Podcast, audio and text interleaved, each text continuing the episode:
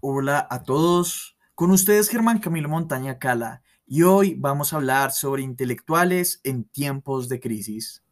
No es exagerado plantear que desde la década de 1960 nuestras tradiciones liberales y democráticas fueron perdiendo defensores intelectuales, aunque tal abandono no fue exclusivo de Colombia ni de América Latina, región encargada de alimentar los sueños revolucionarios. Claro ejemplo, el de las proliferación guerrillera y la intensificación de la lucha armada desde mediados de la década de 1970. Son en estos momentos en donde realmente conocemos a nuestros intelectuales, pues como se mencionó anteriormente, estos consideraron en la nacionalidad política formas de ignorar y menospreciar nuestras tradiciones liberales y democráticas, hasta el punto de negarle mayores valores al curso de nuestra historia republicana. Pero también siendo importante enfatizar la existencia de una comunidad intelectual mucho más pluralista que la sugerida por el dominio del marxismo. Algunos de ellos fueron o son académicos universitarios, escritores, novelistas, poetas o periodistas. Son realmente aquellos que han tenido relación estrecha con el debate público en relación con el Estado y de nuestras instituciones democrático-liberales. Pero aún así, en la democracia liberal en Colombia, Después de diferentes adversidades y amenazas, su supervivencia nos indica que el abandono de esta no fue total. Para entender mejor la idea del texto, vamos a dividirlo en varios subgrupos que expliquen la problemática. Primero, la nacionalidad, la nacionalidad en manos letradas. En cierre de Congreso en 1949 será nuestro punto de partida debido a que este marcó un hito en la carrera desinstitucionalizadora, en donde mientras se desataba la violencia, es por ello que personajes como López de Mesa retrató un destino histórico lleno de frustraciones, de fracaso y hasta el punto de sugerir una teoría de calamidades, en donde la historia de Colombia se había visto afectada por seis eventos frustrantes. Pero esto nos permite comprender que López de Mesa no logró percibir la existencia de una nación, debido a que en vez de ver enlaces comunes solo vio divisiones debido a que pensaba que después de la independencia nuestro territorio estaba ocupado por una población no hermanada y uniformada, más bien desigual y confusa. Pero como si fuera poco, al momento de buscar contribuciones de la ciencia y las artes a la cultura nacional, lo único que puede encontrar fue una cultura poco auténtica. Por otro lado, también expone que los partidos políticos activan la democracia como la pervierten. Así como López de Mesa, Eduardo Caballero también percibió las mismas consecuencias, pero a diferencia de Mesa, él marcó más sus sentimientos de vergüenza nacional como de adversidad a la política. Pero donde es importante resaltar que como López de Mesa Caballero también por su abierto racismo le impidió aprender el desarrollo de la nacionalidad. Es por ello que Caballero Calderón no lograba percibir una cultura o una raza, pues lo que caracterizaba a los colombianos era la inestabilidad racial. Las alusiones despectivas a los distintos grupos raciales contrastaban con las menciones del pueblo bueno y sobrio, que en este caso había sido lanzado a la barbarie por la política y los políticos, por ello es que algunos de los partidos políticos llegaron a estar al extremo de formar el criterio de los colombianos. Es por ello que Caballero no creía que el pueblo eligiera realmente a alguien, ni que el Congreso representara nada o simplemente el hecho de no creer que lo que nosotros tuviéramos se llamara democracia, pues no era más que un sistema de contabilidad, pues no había ningún aprecio por el poder del voto. Caballero Calderón siempre pensó que los partidos políticos habían pervertido la conciencia nacional, pues lo único que le recordaban a los colombianos eran sus derechos y nunca sus deberes. Ni García Márquez ni Ospina comparten los prejuicios racistas de sus antecesores. Por el contrario, la revaloración positiva del mestizaje como componente enseñable de la nacionalidad ha sido uno de los tantos méritos de García Márquez, un fan también presente en los trabajos de Ospina.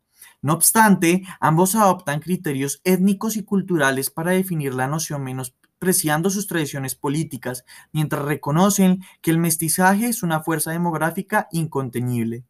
Las virtudes de una patria densa e indescifrable generaron que siguiéramos siendo la misma sociedad excluyente, formalista y ensimismada de la colonia, aún así de los esfuerzos revolucionarios, por ello, Ospina pretende revalorar nuestra condición mestiza, pero a costa de denigrar de esa misma nación mestiza, aunque pareciera dirigir sus ataques solo contra los mestizos que manejan el país. Adicionalmente, Ospina no considera necesario demostrar el fracaso de los dos partidos políticos y de sus élites. Liberales y conservadores habían, sí, un solo partido cuyas dos cabezas siempre están en desacuerdo en las minucias mezquinas del reparto y siempre de acuerdo en la lógica general de la ambición y el saqueo. Por momentos, no obstante, su lógica no alcanzó a distinguir la sociedad del Estado y sus dirigentes, Claro ejemplo del por qué la democracia liberal en Colombia y sus instituciones se fueron quedando sin defensores intelectuales. Ahora bien, cuando hablamos de Gonzalo Arango, el profeta apóstol nadaísta, convocó la batalla por una patria auténtica contra las élites de género entre políticos y jefes espirituales de toda índole, ya que planteaba que nuestros políticos eran más funestos que las llamas que consumieron a Sodoma. Además, pensaba el cuerpo pensaba del cuerpo legislativo de la democracia colombiana, considerándola muerta, pero insepulta. Solo parecía sentir el hedor de su descomposición.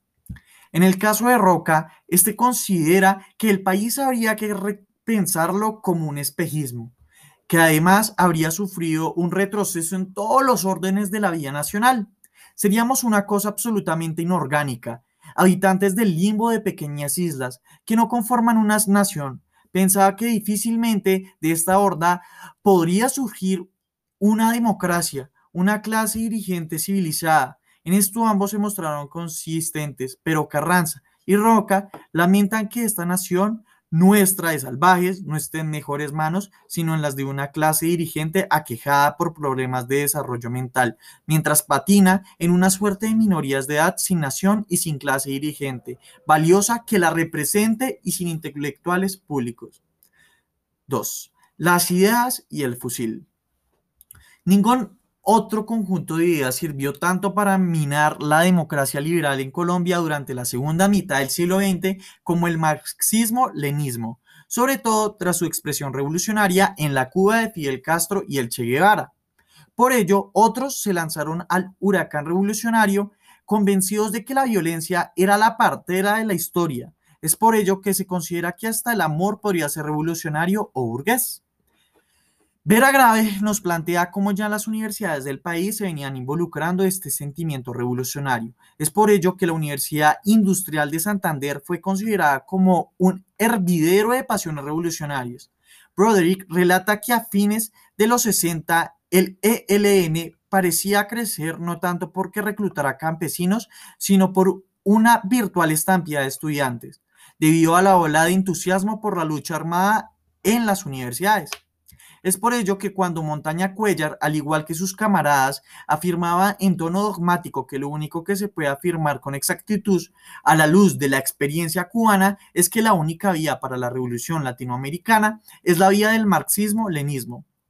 En el caso de Camilo Torres, mucho cuidado aquí, el cura guerrillero y su justificación de la diligencia del abandono en el reformismo democrático parecía entonces condicionar el futuro papel de la violencia a la actitud de la clase dirigente, pues según para él, la revolución popular no solo estaba permitida, era también una obligación cristiana.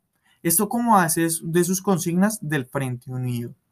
El marxismo no fue la única fuente de inspiración de la violencia revolucionaria, pero sí tal vez la más significativa y tuvo un enorme impacto en la vida académica colombiana durante la segunda mitad del siglo XX.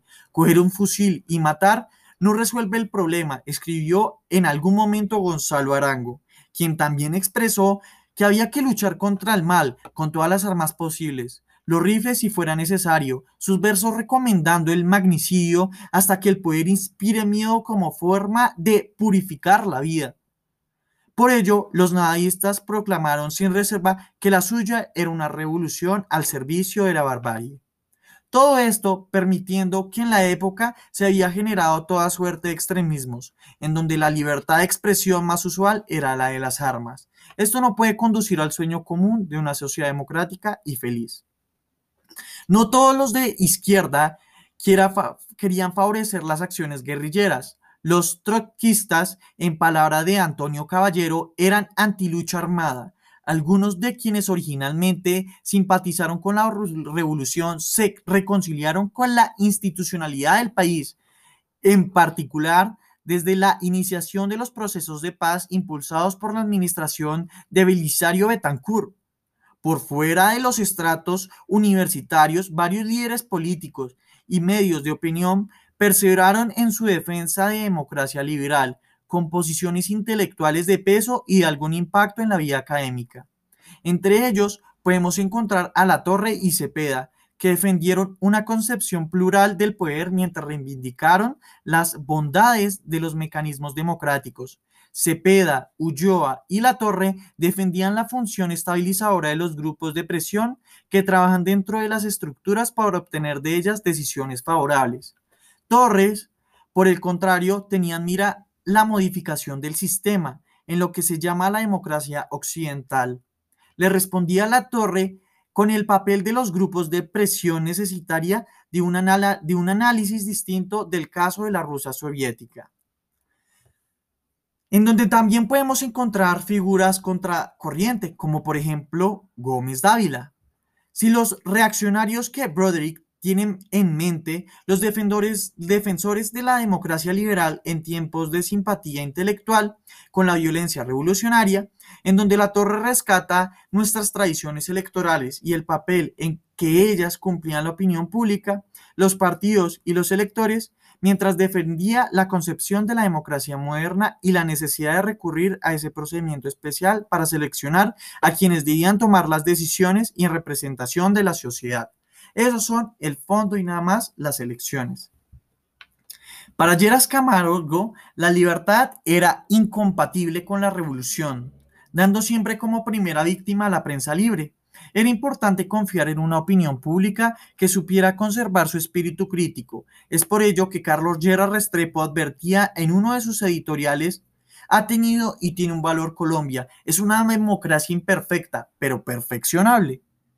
Coloquen mucha atención en este punto, pues sus instituciones eran básicamente buenas y en cualquier caso advertía, pueden ser mejoradas por las vías pacíficas.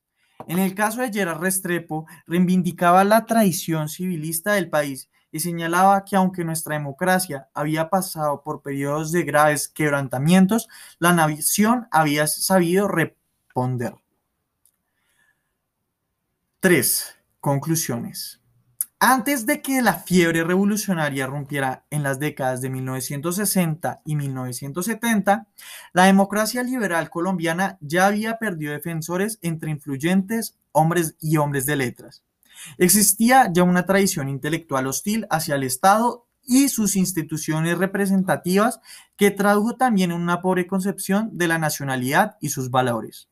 Aún así, se han producido importantes replanteamientos intelectuales durante las últimas dos décadas. Gonzalo Sánchez traza los orígenes de esas transformaciones a los procesos de paz propiciados por el gobierno de Belisario Betancourt, que han preparado un nuevo pacto cultural entre los intelectuales y el Estado. Otro hito en estas relaciones había sido la publicación del informe de la Comisión de Estudio sobre la violencia convocada en 1987 por la administración de Barco. Aún así, el documento quizá más representativo de esta tendencia fue aquella histórica carta dirigida por medio de centenares de intelectuales. Al igual que Pizarro, Santos Calderón reivindica el significado de las elecciones mientras señala los avances en cultura política y otras razones que muestren las bases sólidas de la tradición y madurez democrática de que debemos saber valorar. Es por ello que Kalmanovitz acepta haberse equivocado en sus anteriores convicciones sobre la dictadura de la clase oprimida, del partido único, de su monopolio de la prensa y el ciudadano como propiedad del Estado. Estas ideas le parecen hoy una negación abrumadora de la libertad humana, por lo que lamenta haber creído en ellas en el pasado. En aras de una igualdad económica, ahora aboga en cambio, por mejorar la representación parlamentaria por el camino reformista de corregir la calidad del régimen político colombiano. Es por ello que la superación definitiva de las crisis nacional exigiría desvincular nuestro destino de aquella cultura de la violencia, con que falsamente se nos identifica y, y reencontrarnos con los valores del liberalismo y la democracia para devolverle sentido a la nacionalidad. Muchas gracias a todos por escuchar este podcast y nos volveremos a encontrar en una próxima ocasión. Que tengan un buen día o buena tarde en donde sea que me estén escuchando. Hasta luego.